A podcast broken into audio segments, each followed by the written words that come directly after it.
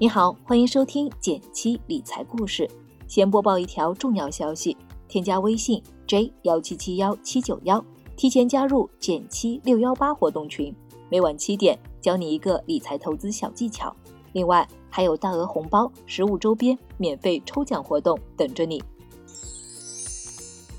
这期节目的标题是“余额宝赚太少，炒股风险高，怎么破？”估计说出了很多人的纠结。只想低风险，也有两大风险：先得忍受越来越低的利率，钱包势必缩水；而且目前股市整体确实便宜，完全不参与，你也直接踏空了这个大机会。想求高收益，又容易赔了夫人又折兵。先不说股票、股票基金的专业门槛高，投资难度不小，今年市场波动就很大。看着账户起起落落，只靠一句长期投资的信仰，很多人确实拿不住。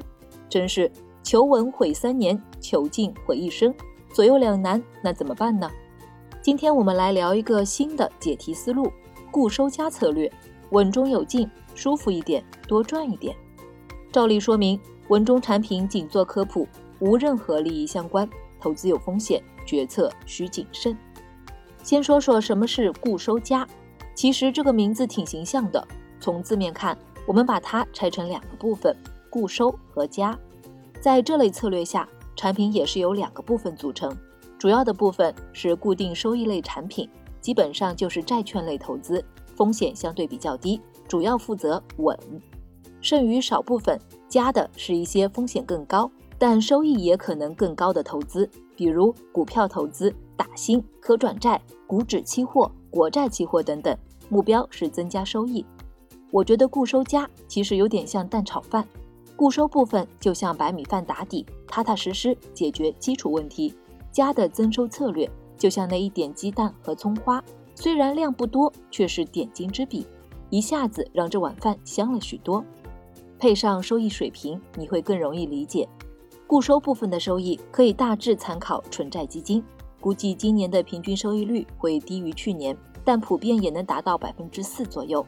而加上一些加的增收策略，增加弹性收益，平均年化收益达到百分之七左右，还是可以期待的。理解了这个原理，其实固收加就是一种资产配置的思路，并不神秘了。现在基金公司、券商、银行都在布局固收加的主题产品。比如基金公司的混合二级债，一些固收增强型的理财产品，就是典型的固收加产品。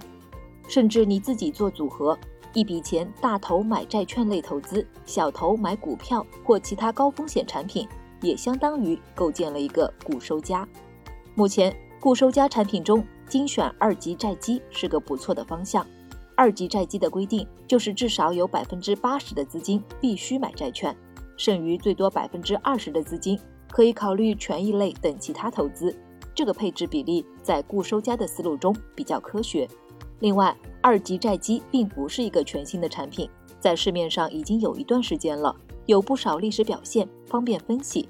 不过，投资固收加并不是没有风险，中间会有波动，和你买银行存款不一样。哪怕是固收部分的债券，前段时间也有了一波下跌。前段时间，纯债型基金出现了一小波下跌，但最近都已经在慢慢企稳回升。比如图中为某纯债基金六个月以来的表现，从它整体稳定、小幅向上的走势来看，一年以上不用的钱还是比较适合的。可能有人担心加的既是收益，同样也会是风险，但可以先给你吃颗定心丸。挑选好的话，这类产品总体风险可控，波动可控，所以不必过于担忧。我的理解是，选固收加策略的产品要比买纯债基金稍微勇敢一点，但波动还是要小。即使短期出现调整，依然能用时间来换取空间，持有一年以上，把盈利等涨回来。所以这里也引出选固收加产品的核心思路：看回撤，尽量扛跌。什么叫做回撤呢？简单来说，就是在一定时期内从高点跌落的幅度，跌得越多，回撤越大。那这个产品的风险水平就相对高。举一个例子，国富稳健增强债券至今已经成立七年，也算是一个经历过 A 股几次大涨大跌的老将了。今年市场遇上了新冠这只黑天鹅，它近三年的表现也比较稳，回撤在百分之一点四九。这个波动，大部分人应该不难接受，容易拿得住。我们看到富国这支债券近一年收益为百分之六点三四，近三年达到了百分之十七。小结一下，对我们大部分普通人来说，既不能过于保守，坐等资产缩水，又不适合太过激进。股市大起大落，也容易让很多人中途放弃。固收加的本质就是一种资产配置的思路，相对稳的固收产品打底，加少量博取高收益的投资策略，尽可能让你既能多赚一点，又能赚得舒服。好了，今天就到这里了。